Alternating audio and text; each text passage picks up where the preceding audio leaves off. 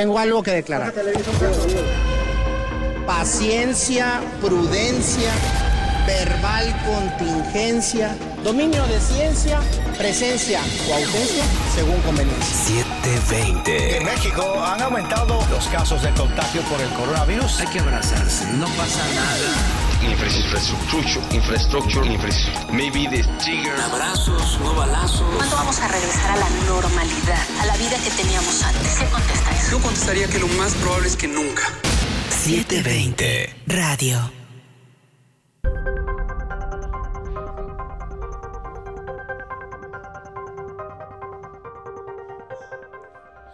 ¿Qué tal? Bienvenidos nuevamente a 720 Radio. Ese es el, el episodio número 5.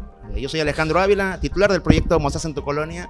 Y aquí estamos nuevamente en 720 Radio. Tenemos a un invitado especial. Y como dijeran en Argentina, ya veníamos pateándolo de hace tiempo esta cosa. Pero la verdad es que, pues, por la agenda se había complicado un poco. Afortunadamente, pues bueno, en esta ocasión se pudo concretar. Estamos eh, un invitado de lujo, con el alcalde Fernando Yunes Márquez. Bienvenido a, a, 720 Radio. Gracias Alejandro por la invitación a ti, a 720 Radio y sobre todo a Mostaz en tu colonia. Alcalde de Veracruz, Fernando Yunes, critica la reasignación de recursos del ramo 23 para el tren Maya. Porque yo prefiero mil veces que la gente de Renacimiento tenga pavimento a que le hagan un tren y vayan a desmadrar la selva Lacandón. Secretario, pues eh, danos el posicionamiento en torno a esto. Eh, ¿Cuál es el punto del gobierno del Estado de, eh, de, en torno a esta situación? Lo que veo, eh, particularmente en la persona que tú acabas de comentar, pues que es un joven que, le, que está muy chiquito para entender en todos los sentidos. Les duele a muchos, sobre todo a los del gobierno del Estado, que yo haga obra, pero lo voy a seguir haciendo que les duela muchísimo más porque vamos a hacer muchas más obras en esta y en todas las colonias del puerto de Veracruz como lo hemos hecho en estos tres años. La instrucción que me da el ingeniero Cuitlagua García Jiménez, gobernador del estado de Veracruz, es que este tipo de escuelas como la que tenemos el día de hoy aquí, pues no haya más en Veracruz. El secretario de Educación visitó escuelas en Veracruz como parte de las obras que según ellos se están llevando a cabo en este año 2020 pero al secretario se le olvidó mencionar un pequeñísimo detalle. Ambas obras fueron gestionadas y ejecutadas en la administración del gobernador Miguel Ángel Yunes Linares.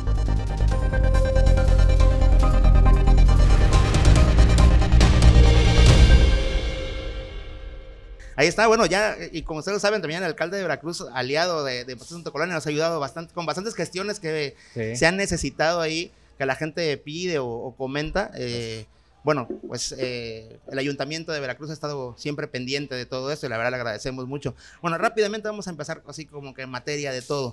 Eh, alcalde, ¿cómo empieza esta situación? A ver, eh, la, su familia casi en general es, es pues política. Por ejemplo, su papá de hace muchos años, gobernador del estado en su momento, su hermano dos veces alcalde de Boca del Río, pero uno de sus hermanos eh, se dedicó él al tema empresarial. ¿A usted cómo, cómo le llega esta, pues ahora sí que la jiribilla por querer ser político o de parte de la familia, así le dicen, eh, acércate a esto, o fue personal? No, fue personal. Primero, este, mi hermano Omar fue, fue, el más inteligente, fue el que decidió irse eh, por el plano eh, plenamente empresarial eh, y por su cuenta. Pero bueno, pues nosotros todos crecimos en una familia política. Mi papá se ha dedicado a esto eh, de siempre y fue algo natural. Mi papá sí nunca nos nos dijo este, tienen que estudiar tal o dedicarse a tal. Ellos siempre han sido muy, muy respetuosos de nuestras decisiones, al igual que lo fueron con Omar, con Miguel, conmigo en su momento.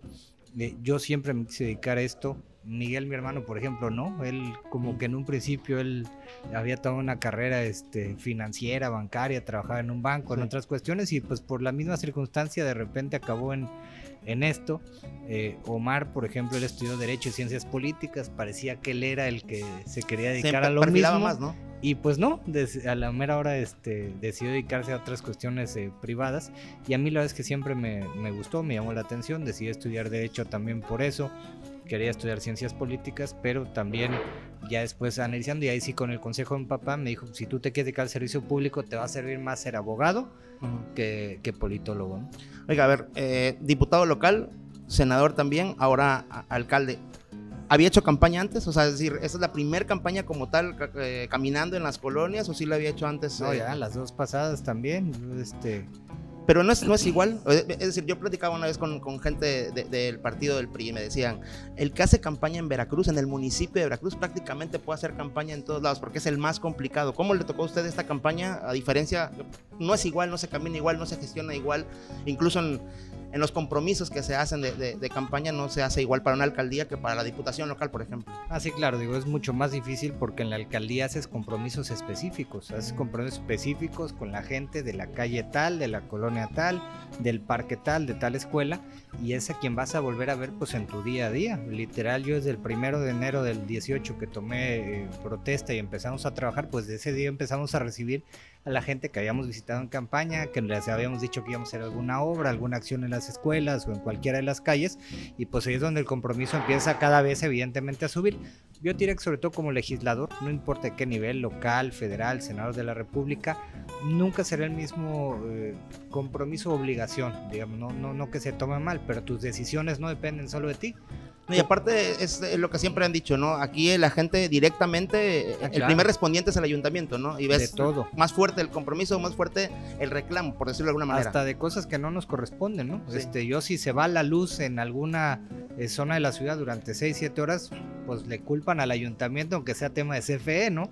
Este, si toman la carretera federal, aunque sea un tema federal, pues tiene que ser el ayuntamiento el que intervenga.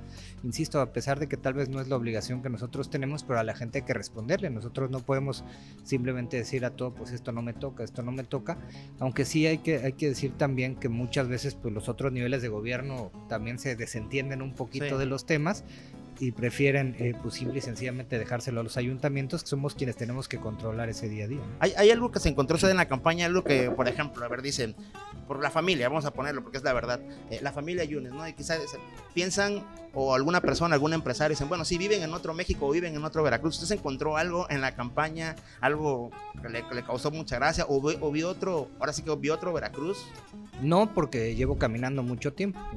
muchas veces quien se encuentra en esa situación es quien no, no se ha dedicado a la política, quien no le ha caminado antes, quien tal vez viene de un sector empresarial completamente alejado de la realidad, sobre todo en un municipio como, como Veracruz, que representa pues muchas, muchas cuestiones y muchos Veracruces eh, distintos, ¿no? El Veracruz portuario, el Veracruz empresarial, el Veracruz de desarrollo económico, pero también el Veracruz de pobreza extrema, de gente que vive pues literalmente en la tierra, que vive con las peores condiciones, pero pues yo le he caminado esto desde hace muchos años, desde, desde chico con mi papá y después como diputado local, como senador, que he tenido la oportunidad de recorrer los 212 municipios del estado, que los conozco profundamente, entonces no, no me extrañó eh, nada, al contrario, me sorprendió gratamente pues, muchas cosas positivas de Veracruz que tal vez a veces no valoramos, eh, que tenemos en nuestra gente, que tenemos eh, pues en, en, esas pequeñas historias que en campaña te das cuenta, ¿no?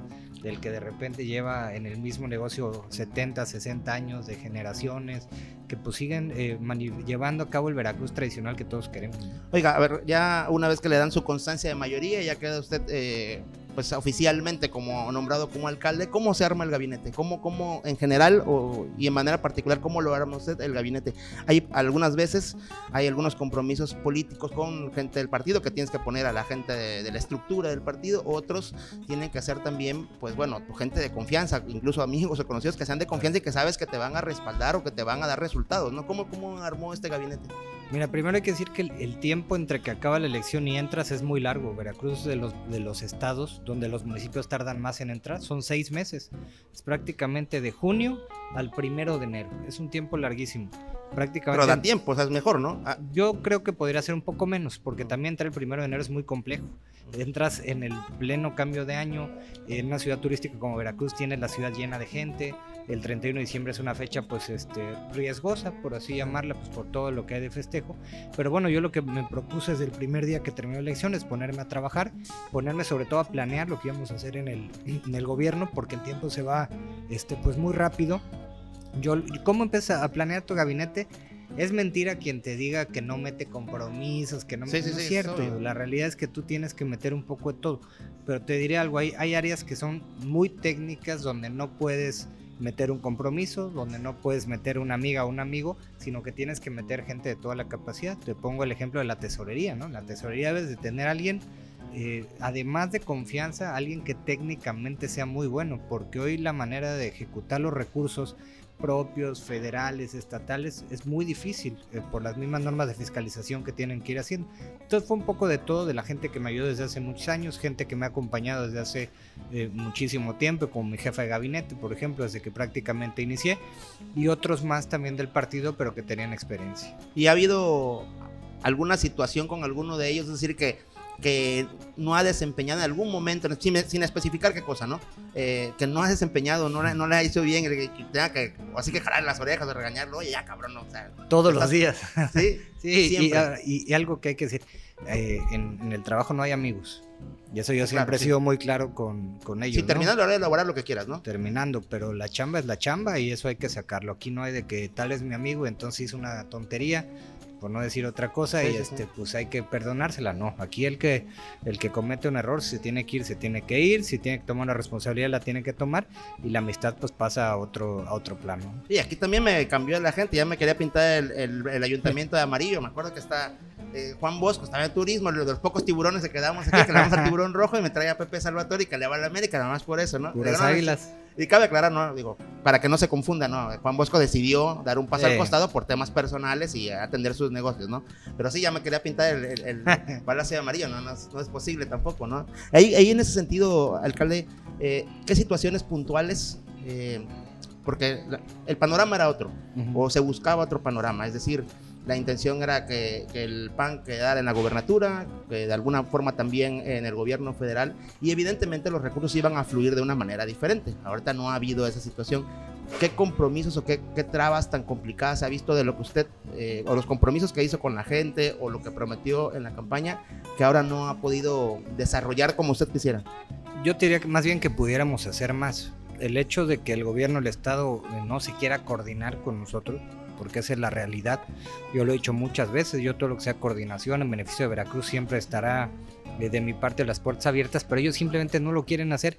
Se enojan que yo diga que no hay obra, pero no hay obra por parte del gobierno del estado. Es prácticamente poquitos lo que decían. Presumían unas calles de 8 millones de pesos como si fueran eh, la, la gran obra cuando no es así pues que ha hecho que la infraestructura grande, que es la que el Estado tendría que cargar con ella, pues hoy no, no la podamos ver. Para el municipio de Veracruz o para cualquiera del estado es imposible hacer grandes obras de infraestructura si no hay recursos estatales y federales de por medio. Sí, en general, en, general en Veracruz eh, y en cualquier municipio en el país dinero, prácticamente ningún dinero alcanza, ¿no? Pero sobre todo aquí, entonces, ¿qué se hacen casi? Mira, te pongo el ejemplo del primer año en la administración se hizo el puente de Nuevo Veracruz, ¿no? El paso superior vehicular, 200 millones de pesos. Sería imposible que nosotros lo hubiéramos asumido. Nosotros que hicimos obras complementarias en Amapolas, por ejemplo, para que todo el pluvial pues fuera a caer abajo del puente y aprovechar la infraestructura que estaba haciendo el Estado. Nos coordinamos, logramos hacerlo, pero el ayuntamiento no podría hacer una obra de ese calado. O por ponerte eh, otro ejemplo, nos hace falta hacer el concreto hidráulico de Miguel Alemán, ¿no? Que está, es una de las principales avenidas y está en, mal estado. Y ese dinero tiene añísimos que se, incluso se, había dado, ¿no? Se regresó. Se regresó, fue un show, no se pudo pero son obras que tendría que hacer el Estado, en realidad, son obras de, gran infraestructura que nosotros pudiéramos cooperar con una parte, yo te diría que en eso pues sí es donde, donde nos ha detenido un poco, o no ha habido, digamos, eh, más beneficio. Te pongo otro ejemplo, el tema de la laguna eh, de la ilusión, o la laguna del Coyol, que nosotros la gestionamos en la pasada administración estatal, se empezó a construir, llegó como un 30-35% y esta administración la cerró. Dejó de invertir, estaba el recurso del fondo ambiental eh, que el recurso estaba garantizado y simplemente pues por un tema de capricho, celo, no lo sé, decidieron pararla cuando era una obra que ya estaba en proceso y que iba a beneficiar a cerca de 40 mil personas que iban ahí cerca. ¿Y ahí qué, otras situaciones? Por ejemplo, recuerdo también había la intención en, el Reino Mágico hacer un, pues un parque diferente, más interactivo y todo esto. Yo diría que por ejemplo el Reino Mágico y también el Penal de Allende, ¿no? que son dos obras grandes pero que es imposible hacer eh, si no tiene esos recursos federales o recursos estatales. Hay que decir que hay que recordar que los diputados de, Morena desaparecieron los recursos federales que antes había para los municipios. Con esos recursos, por ejemplo, en su momento aquí, si no me equivoco, se construyó Díaz Mirón, parte de Díaz Mirón, cuando estaba eh, Carolina. Carolina sí. Eh, el Foro Boca, por ejemplo, se hizo con recursos federales. La parte del Boulevard de Veracruz eh, se hizo con recursos federales. Entonces, cuando desaparecen también sus fondos federales, pues es prácticamente imposible para los municipios poder gestionar algo adicional de lo que ya Y tienen. el fondo metropolitano, ¿no? Con el fondo metropolitano también se podrían hacer muchísimas cosas que no está. JB Lobos, por ejemplo, se hace con Fondo Metropolitano, que se había desviado en el gobierno de, de Duarte, que se había gestionado en la pasada administración con Ramón Po, que nosotros logramos recuperar y con eso construimos JB Lobos. Pero eran recursos, insisto, que te permitían hacer una obra de esa magnitud, una obra hoy que es muy importante y ya simbólica en la ciudad. Hace rato comentaba de las situaciones que la gente viene y, reclama de todo directamente al ayuntamiento, el primer respondiente, eh, y, pero reclama de todo, ¿no? Vienen y se quejan, por ejemplo, de la luz y bueno, ve a CFE, ¿no? Eh, o de alguna otra situación y ve la dependencia adecuada, ¿no? Eh, vamos a hacer una, una breve pausa y de ahí regresamos para que me platique, por ejemplo, las complicaciones más graves o las quejas más graves que ha tenido, sobre todo en bacheo, Claro. que es lo que la gente más se queja, ¿no? El alumbrado público y la seguridad, que como dice, sí hay que hacer un complemento, pero cómo atacar eso o, o- o el tipo de, de queja de la gente que viene muy puntual. Vamos a hacer una, una pequeña pausa y regresamos Claro. para que me platique eso.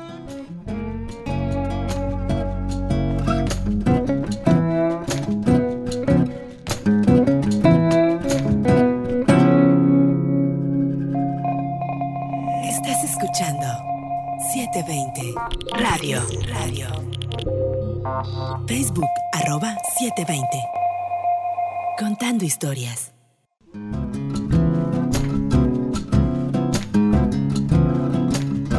Muy bien, estamos de vuelta en 720 Radio. Alcalde, a ver, para que ahora sí nos, nos comente ese tema de la gente cuando viene a, solicitar algo o las manifestaciones que se hacen en los diferentes puntos de la ciudad. Eh, el tema de bacheo es uno de los que más se quejan, el tema de alumbrado también, pero ahí cómo, cómo se puede atacar. Veracruz es grandísimo, Veracruz es, por mucho, aunque sea el municipio que más recursos recibe, de verdad es que es súper complicado. ¿Cómo poder sopesar esto con la gente, no? Para que no se sienta, todos, todos no se sientan tan mal, porque cada quien, si le bachean una calle o le, o le arreglan una calle, todos van a querer que le hagan lo mismo, ¿no? Pero es complicado.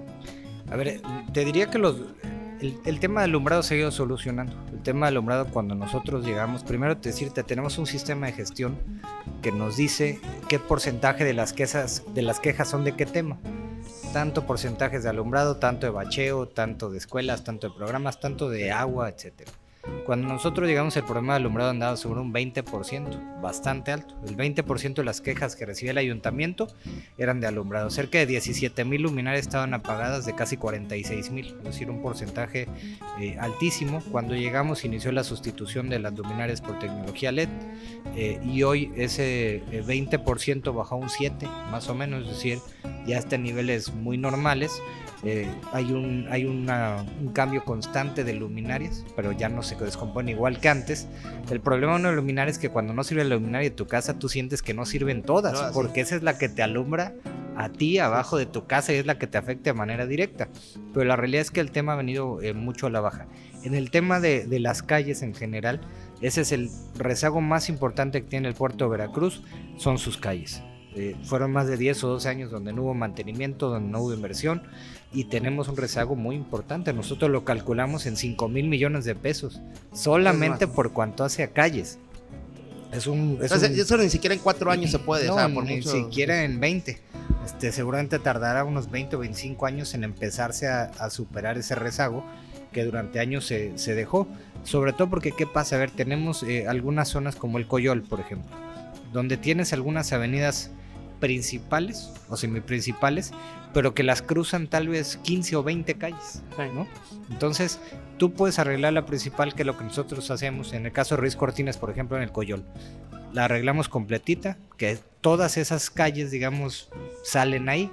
El problema es que si nosotros quisiéramos arreglar todas esas calles, digamos, que dan esa a- colonia. a cada de esas casas sería imposible, no podríamos, no hay manera de que nos dé el recurso. Y te quiero decir algo, no le daría a nadie. Quien diga eso, pues es Eh, Lo, lo completamente ideal, mentira. evidentemente es un ideal, es una utopía, eh, es que cada gobierno que venga, independientemente del partido que sea, eh, diera un seguimiento. Algo así lo lograron los vecinos en la López Mateos. O sea que ellos, ellos se unieron en sus grupos y empezaron año con año a, pues a gestionar esto con los diferentes eh, gobiernos, ya sea estatales o municipales, y ya prácticamente casi toda, casi toda la, pues la colonia está en concreto hidráulico o, bien pavimentada, ¿no? Y por ejemplo nosotros ahí adelantito en la colonia Cuauhtémoc, que no se vea pavimentado nunca nada, prácticamente la terminamos. Es una colonia bastante pequeña, pero le dimos también eh, esa parte. A ver, nosotros nos propusimos algo, tratar de hacer por lo menos una de las avenidas principales, que ya lo hicimos, que es JB Lobos, hacerle en concreto, dejarla eh, muy bien, que es una de las principales vialidades de la ciudad,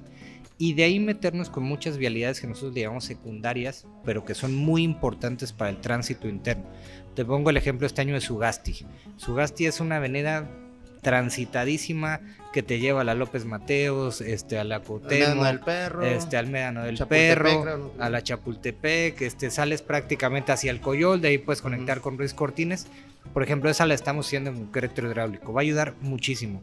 En Dos Lomas, por ejemplo, estamos haciendo el Boulevard a Dos Lomas, que ahí hay hoy 12 mil casas, pero se espera que en los próximos 10 eh, años haya 30 mil casas. Es decir, van a vivir ahí por lo menos 120 mil veracruzanos aproximadamente. Ah, aparte lejísimo, ¿no? Meterse hasta Matacocuy, Meterse hasta allá. entonces, digamos, nos metimos en esa que es otra. Estamos haciendo, por ejemplo, el eje intercolonias, lo que nosotros le llamamos eje poniente, que te va a llevar, eh, si tú vienes por JB Lobos, puedes tomar el eje intercolón y salir hasta Río Medio, literal. Entonces va a ser otra avenida muy importante que no son avenidas vistosas, hay que decirlo, no son, eh, no son este, ahora sí que de relumbrón, pero que tienen un efecto sobre la vida de la gente muy importante. Pero si nosotros, esos 90 eh, millones de pesos, por ejemplo, del eje, que vamos a hacer, que cruza 15 colonias más o menos, lo metiéramos para pavimentar calles, entre calles, por así decirlo, del Coyol no nos alcanza ni para una tercera parte del Coyol. Oye, el beneficio sería mucho menos. La, gente siempre ve, eh, aunque está conurbado Veracruz y Boca del Río, mucha gente ve lo que se ha hecho durante años en Boca del Río y piensan que si alguien viene de Boca del Río, ya sea su hermano o alguno de los exalcaldes, muchos alcaldes que vinieran para acá, podrían hacer lo mismo. Y es una diferencia total, o sea, está, está pegadito, mucha gente de Boca del Río trabaja en Veracruz, mucha gente nacida en Veracruz trabaja en Boca del Río, pero es una diferencia total, o sea, no, no se podría hacer lo mismo en un lugar y en otro. Se podría hacer en un largo plazo, no en, un, No en, un, no en un corto plazo. A ver, ¿qué ha pasado en, Boca del Río? Primero varias cosas. Es un municipio muy pequeño. Boca del Río tiene, no me acuerdo si 40 kilómetros cuadrados de territorio. Pero Boca del Río no puede crecer a, lo largo, tiene que ser hacia arriba. Y porque acá, por tiene hacia Medellín, digamos, pues ya está topado, y hacia Alvarado igualmente, y hacia Veracruz también. Nosotros tenemos 240 kilómetros cuadrados, es decir, somos casi cuatro, cuatro, veces más grandes. Soy medio malo para la matemática, pero cuatro o cinco veces en territorio. Y en población somos prácticamente cuatro veces. Veracruz anda casi en 700 mil habitantes, Boca anda sobre 170 mil. Es decir, una cosa y otra no se compara en nada. Boca Río debe tener como 60 colonias, nosotros tenemos más de 320 entre colonias, fraccionamientos. Del lado de Boca Río, por ejemplo, no hay fraccionamientos prácticamente, como aquí nosotros tenemos problemas con Colinas de Santa Fe, con muchos de estos. En Boca Río esos desarrollos no los hay porque no hay territorio suficiente, porque es un municipio bastante pequeño. Todos estos problemas... La regularización de, los, de todos estos servicios básicos. ya no hay colonias irregulares, prácticamente ya todas se regularizaron. Entonces la diferencia es abismal entre una ciudad y otra. Pero ¿qué pasó en Río? Hubo continuidad. Durante muchos años, empezando con, con Ángel de Champs, él yo me acuerdo bien, él tenía el tema de urbanizar Boca del Río y empezaron con esa urbanización, de ahí hubo continuidad y fueron creciendo poco a poco, poco a poco, poco a poco, pero de manera ordenada. En Veracruz el problema es que no hubo continuidad, en algún momento las cosas iban bien, de repente empieza un desastre tras otro, gobiernos de, eh, del PRI, pero que entre los mismos alcaldes uno y el otro no, no se llevaban, no, tenían nada había que ver, eran de otros grupos, entonces no había continuidad en nada. En Veracruz sí se podría llegar a ese nivel, pero tiene que haber una continuidad y paciencia de la gente.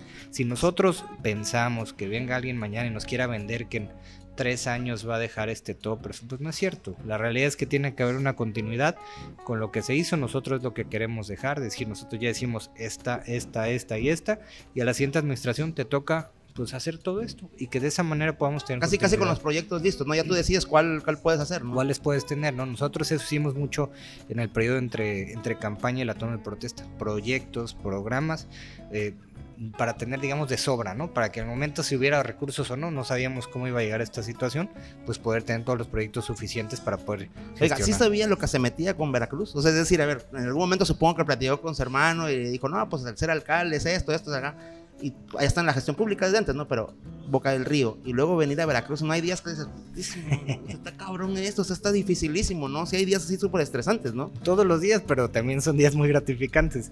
Este, a ver, te imaginas en lo que te metes, pero la realidad es que hasta que no estás en el gobierno, mentira que nadie puede saber en lo, que verdaderamente eh, está metido, porque es una ciudad que, insisto, todos los días tiene, tiene problemática.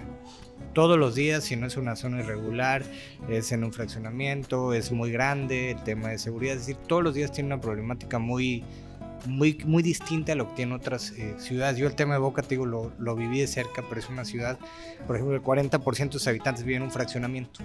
Entonces eso te lo hace un poco menos, menos complejo y más ordenado. Aquí tenemos zonas irregulares que aunque sean irregulares son ciudadanos a los cuales hay que brindarles eh, pues una atención, un servicio, no le puedes decir, oye, tú como vives en una zona irregular es como si no fueras este ciudadano de Veracruz, ¿no? Pues eso no puede ser.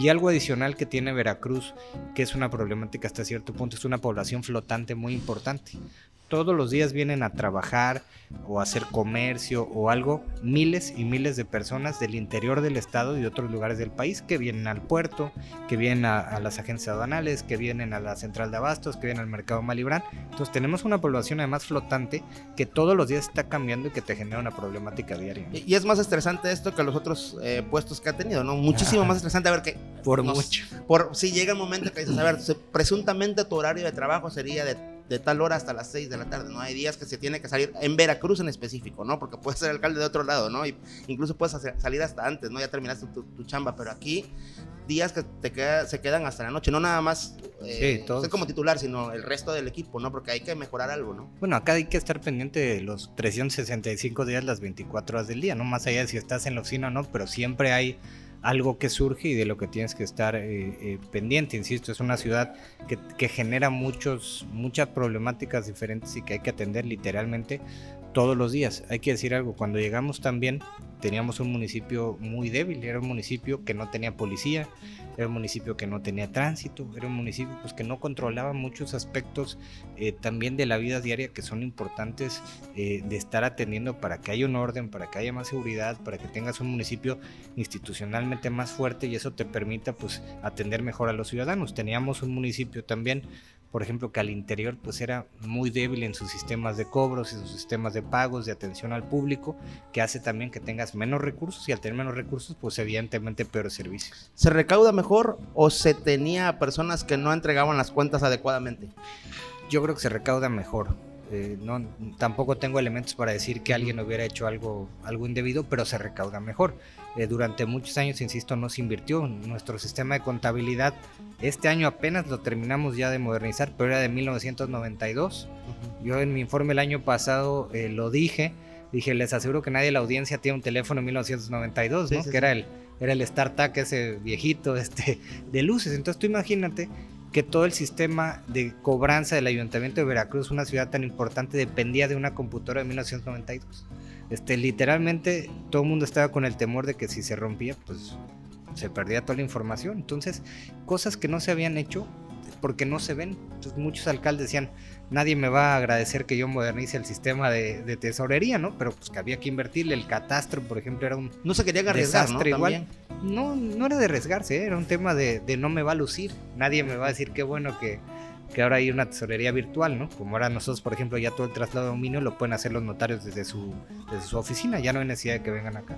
Vamos a hacer una pequeña pausa, están al pendiente también siempre de las redes sociales de 720, arroba 720 en Twitter, diagonal 720 en Facebook, también de Mozas en tu colonia en Facebook, están al pendiente de todo lo que vamos a estar ahí eh, mostrando. En 720 les recordamos eh, de los últimos proyectos que está haciendo Rubén Santos, eh, aparte del Cangrejo Azul que ya salió, también estuvo pues la historia, una historia bastante eh, buena de la maestra que juntó las eh, o buscó televisores para dárselos a sus alumnos.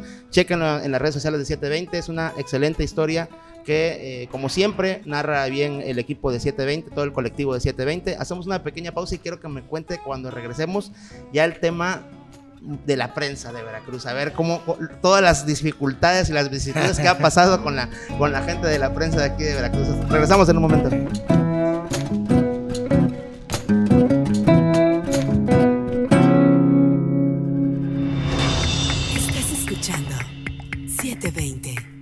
Radio.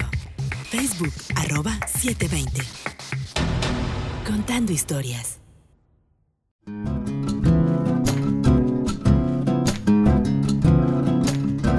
Muy bien, estamos de vuelta en 120 Radio. Agradecemos como siempre a los amigos de UCA Producciones quienes nos ayudan eh, pues a llevar a cabo toda esta eh, la postproducción de lo que es el programa y como ustedes siempre lo han visto en los cuatro capítulos anteriores, la verdad es que ha salido bastante bien. También agradecemos a Mauricio Benavides, nuestro amigo de la tiendita Veracruz, que nos ha apoyado desde el principio en este proyecto, al igual que Dani Lois aquí en el estribo, que siempre nos ha estado apoyando.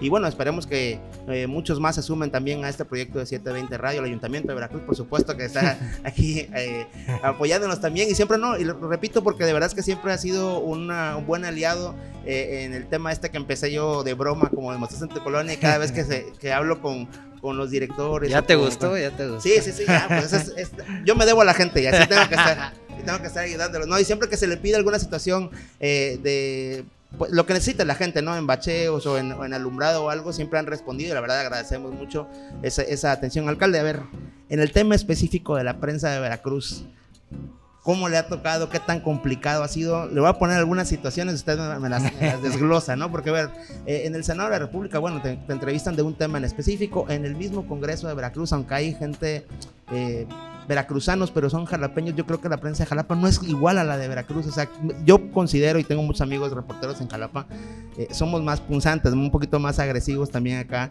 Eh, ¿cómo, le ha, ¿Cómo lo he vivido desde que empezó en la campaña, esta última campaña, eh, para la alcaldía y ya estando aquí en el día a día? Mira, yo, yo te diría que sobre todo la clave es aguantar vara. sí, sí, sí, sí, Como se dice coloquialmente, este, aguantar, ¿no? Este, estamos obligados, yo digo quienes nos dedicamos a, esto, pues a que te pregunten de, de, todo. Yo me siento muy, muy orgulloso de nunca haberle pedido a ningún medio que retire una nota, que nunca. O sea, la verdad es que no es algo que tengo pensado nunca hacer, que me parece completamente indebido.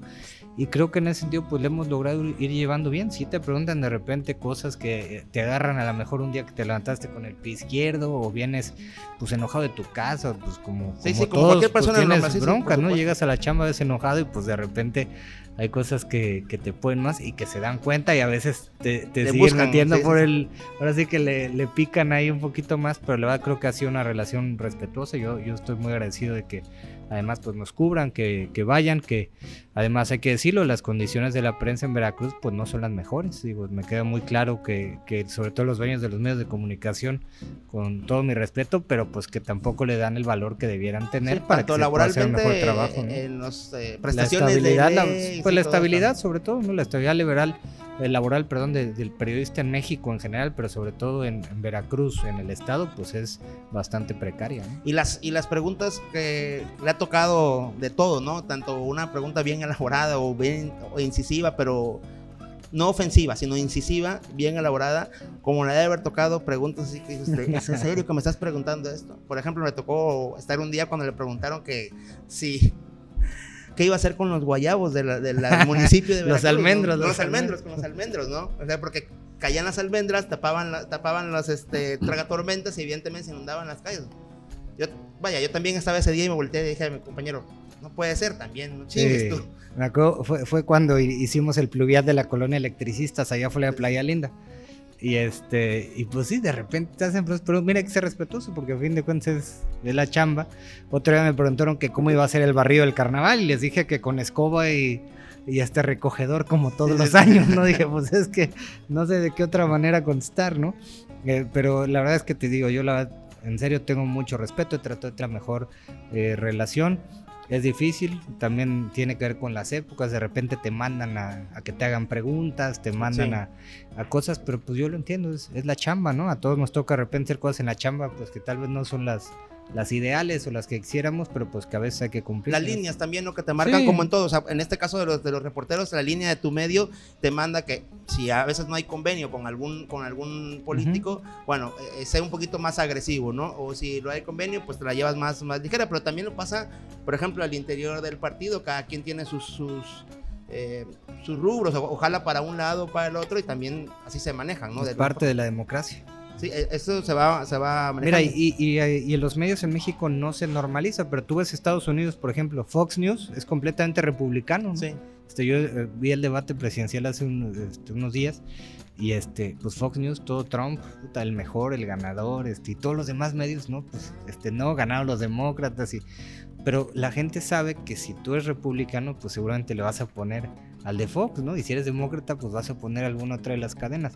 Y allá pues se ve normal. Digo, aquí si alguien hiciera eso, puta, este, se lo comen este, vivo. Sin embargo, yo creo que es algo que poco a poco se tiene que ir normalizando en la democracia, de manera que la gente escoja la información que quiere, pues que quiere leer o que quiere escuchar, ¿no? y también la, gente de, alguna forma ya va entendiendo un poquito más. Es decir, ve, como dice, el medio que le gusta, que le interesa, ya sabe más o menos cuál es la línea, o incluso lees a la persona y dices, con este reportero sí, eh, lo, que, lo que pone siempre eh, es, es veraz, ¿no? Y este no, este le vas más el chisme, entonces ya tú decides si lo consumes o no lo consumes. Exactamente. Oiga, y ahí en otro tema también con la prensa hubo una situación muy particular cuando eh, sacaron una foto, que hasta yo le reclamé que no me pasó la primicia, nos sacaron una foto de que se fue al maratón de... ¿Era el maratón de Boston o de Nueva York? En Nueva York y era medio maratón, ojalá fuera el maratón completo. No, no lo aguanta todavía, ¿no? Ya me pasaron por ahí el este chisme. Año me lo iba a echar, pero pues ya. Ya me pasaron por ahí el chisme que, que va a correr en las mañanas, pero no hace la ruta completa, ya por ahí los informantes me dijeron eso. 26 me he echado máximo, pero espero llegar a 42 algún día.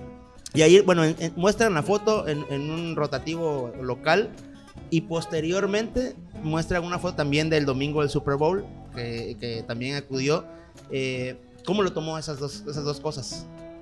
Pues mira, te, te, incomoda hasta cierto punto, pero yo siempre lo he dicho, eh, en México también no está normalizado el que el servidor público pueda tener vida privada y vacaciones. Eh, tú vas a España, por ejemplo, en agosto, por ejemplo, este agosto, el ministro de Salud se fue un mes de vacaciones. De salud durante la pandemia más importante del último siglo. En Estados Unidos, el presidente Bush, durante la guerra de Irak, estuvo en su rancho en Texas de vacaciones dirigiendo la guerra. Angela Merkel en Alemania se va de vacaciones todo el mes de julio, por ejemplo. Putin, acá rato sale que está luchando con osos, pescando en su rancho en Crimea. Y aquí en México el político que toma vacaciones es como si fuera un delito. Si el día de mañana el presidente López Obrador dijera me voy a ir dos semanas de vacaciones, a mí, me parecería perfectamente normal. El hombre todos los días se levanta a las 5 de la mañana para atender una, eh, una conferencia pero si lo hace, se lo va a comer media oposición por lo menos diciendo que no puede ser que se vaya porque ahorita el país, bla, bla, bla. Y a veces aparte es sano, porque incluso en cualquier trabajo es, sano, que te vayas un ratito y te despejes de... de es sano y normal, y yo te lo puedo decir, toda la gente que trabaja con nosotros, el ayuntamiento es testigo, a todos les digo, tómense sus vacaciones, tómense su tiempo. A ver, yo lo que les decía, malo que hubiera salido una nota mía robándome dinero, haciendo algo malo, pero pues yo lo que, mira, mucha gente me felicitó y me dijo, oye, qué buen tiempo hiciste. Este, hiciste dos horas en 21 kilómetros, este, del fútbol americano igual, me fui con mi dinero, me pagué mi boleto, me fui este fin de semana, no falté a nada, tuve normal, pero bueno, pues entiendo que hay gente que, que trata de hacer eso, pero más allá de que sea yo, no creo que son cosas que se tienen que empezar a normalizar, que el funcionario público pueda tener vacaciones como en cualquier otro empleo. Y es tentativamente el domingo, a ver, 24/7 es el trabajo, ¿no? Pero el domingo tentativamente el día libre del funcionario público después de las, bueno, como marca según la, ley, después de las 6 de la tarde termina tu Es el fin de semana, ¿no? Pero como te digo, no hay no hay descanso, o sea, tú estás eh, donde estés, pues tienes que estar atendiendo los los temas, no es como que si te vas de vacaciones digas pues ahí a ver quién se hace cargo, ¿no? Y, también tiene que ver con lo que le preguntaba hace rato, por ejemplo, de cómo armas tu gabinete, porque para eso también tienes que dejar a personas, o sea, si se va al maratón o se va de vacaciones a cualquier lugar, eh, pues está, está tu gente que, que, tú dejaste encargada de diferentes áreas y que te tiene que resolver, ¿no? Ese es, ese es el, el, chiste del gobierno, ¿no? Que a fin de cuentas quien resuelve el el, no el día a día, el, hora a hora, minuto a minuto, pues son los directores, son subdirectores, es el personal operativo, que son los que tienen que estar solucionando y tú tomar las decisiones. Hoy hay que decir algo además, hoy el tema estar o no en la oficina, la misma pandemia nos demostró que no es algo esencial, que con la gracia a la tecnología tú puedes estar atendiendo reuniones, puedes estar tomando decisiones en tiempo real sin necesidad. A ver, como, te decía, Bush dirigió la guerra de Irak desde su rancho, ¿no? El cuate estaba cortando árboles y arreando a sus vacas, como lo, vieron todos los medios, y dirigiendo una guerra, ¿no? Que estaba a miles de kilómetros de ahí, no tenía necesidad de estar en un portaaviones o en, un, o en el Pentágono, en una, una reunión, pues el cuate estaba tomando decisiones gracias a la tecnología, pero a que tenía generales, gente que estaba va teniendo el, momento a momento de la guerra. Tienes que solucionar, pero no necesariamente tienes que estar pegado en la oficina, ¿no? Tienes que solucionar y tomar decisiones, pero eh, por ejemplo, ahorita que es temporada de nortes, huracanes, etcétera pues tú tienes que estar pendiente, digamos, que el personal de protección civil, de mantenimiento, tengan los insumos, las herramientas, eh, etcétera, pero quienes van a hacer el, corte del árbol que se cayó en una avenida en la colonia Ruiz Cortines, pues es el personal de parques y jardines, ¿no?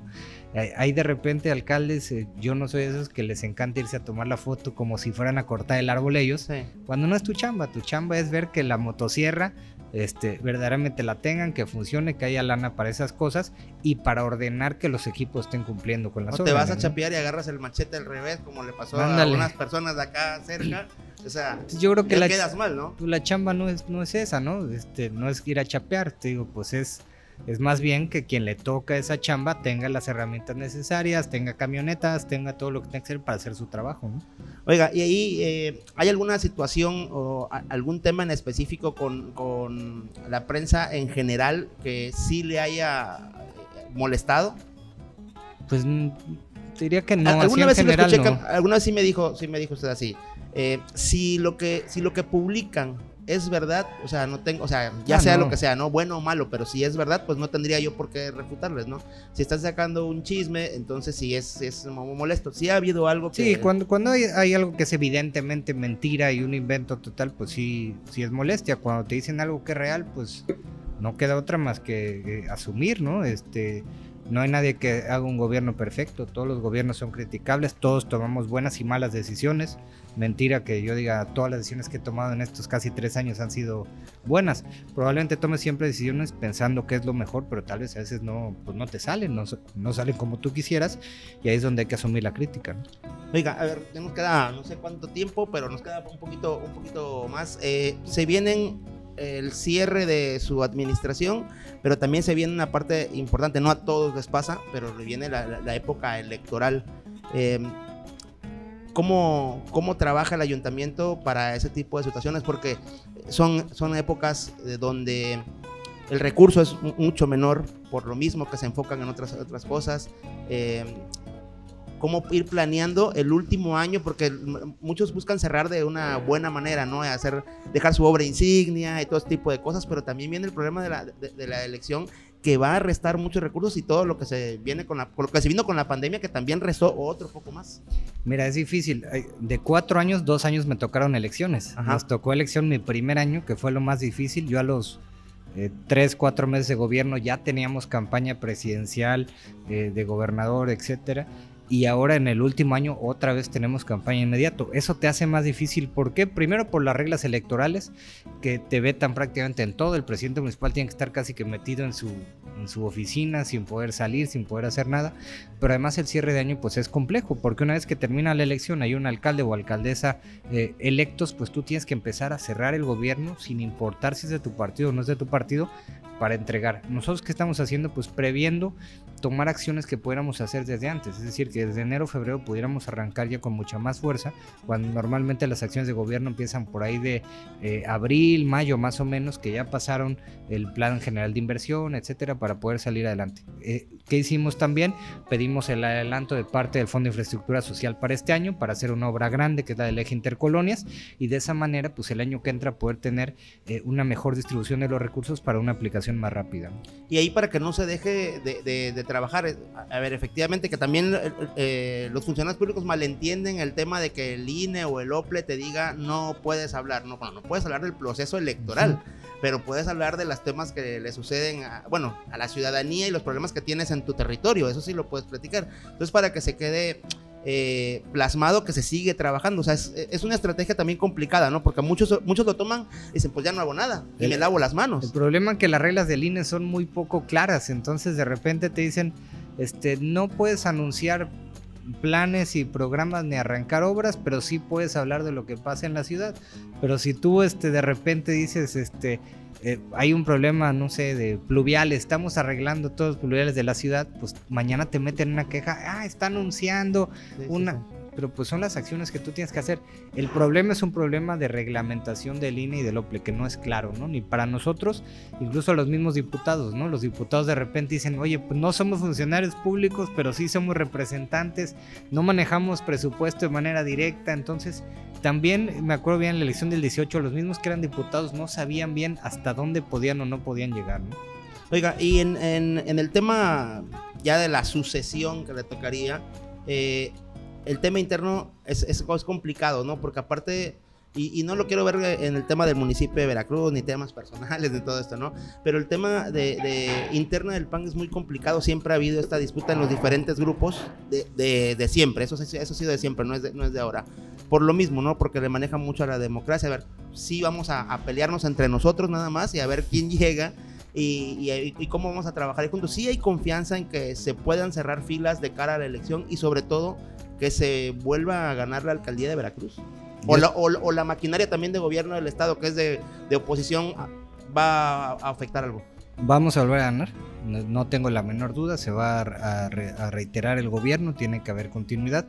Y el PAN, los procesos internos del PAN son dificilísimos, son duros, son encarnizados, son son muy complicados. A mí sinceramente no me gustan. No es algo que a mí Me, me encante. Yo siempre soy más de buscar un acuerdo, de buscar soluciones políticas a los temas. Pero estoy seguro que vamos a salir bien. Yo no me queda duda. Hay que decir que no solamente se compite en la presidencia municipal.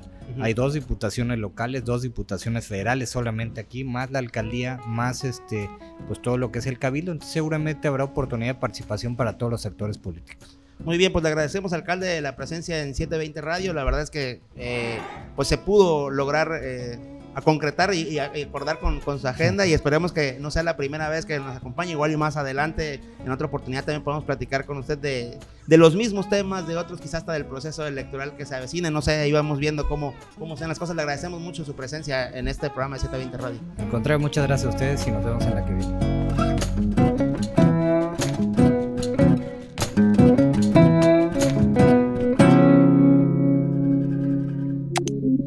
Pierdas la siguiente emisión. Acontecimientos, política y debate. Lo encuentras en Facebook, arroba 720. 720. Radio. Contando historias.